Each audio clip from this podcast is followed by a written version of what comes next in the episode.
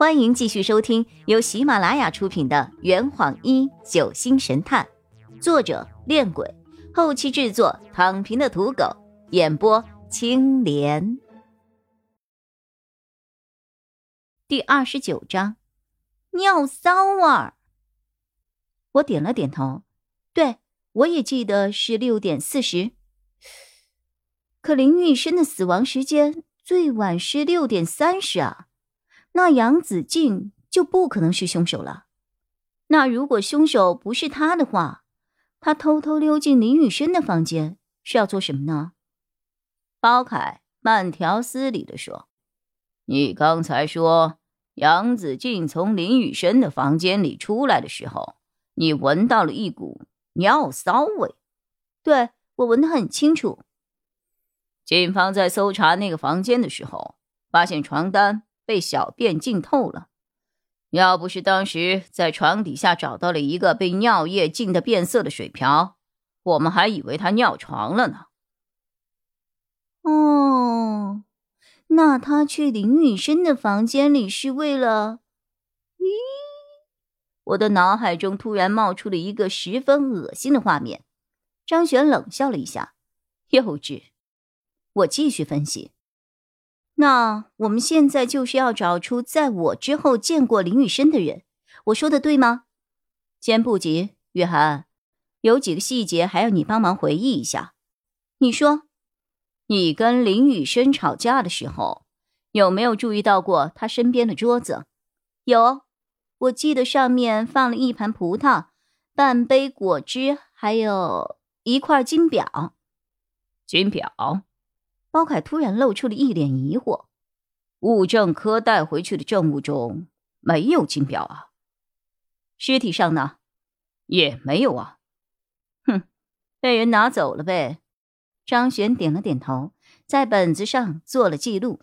“嗯，这就完了？”“对啊。”我木讷的笑了笑，“我还以为你还有很多问题呢。”你一句话就回答了我三个问题，我当时并没有反应过来他话里的意思。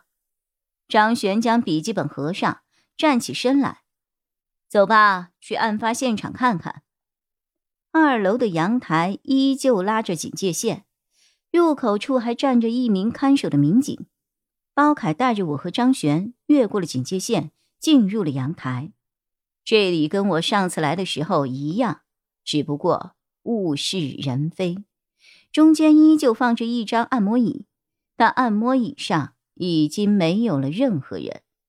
茶桌依旧挨着按摩椅，但是上面没有了任何东西。地上的葡萄皮也全都被相关人员收去化验了。我站在空空如也的按摩椅前，幻想着林雨生坐在上面毒发身亡的样子。一个人在享受着按摩的时候，突然感觉到脖子上一阵刺痛，然后全身无法动弹，也发不出声，于是只能静静的等候死亡的降临。他当时是一种什么样的心情呢？包凯环顾了一下四周，站在椅子的正前方。这个阳台好像是客栈的尽头啊，前面是大街。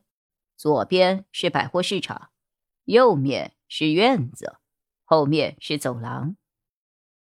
这家客栈呈阿拉伯数字六的形状，由北向南横向分布。二楼的阳台正位于六的顶部，也就是走廊的尽头。来这儿只有一条路。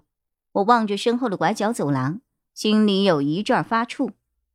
包凯指着拐角的房间问道：“那几个房间？”是干嘛的？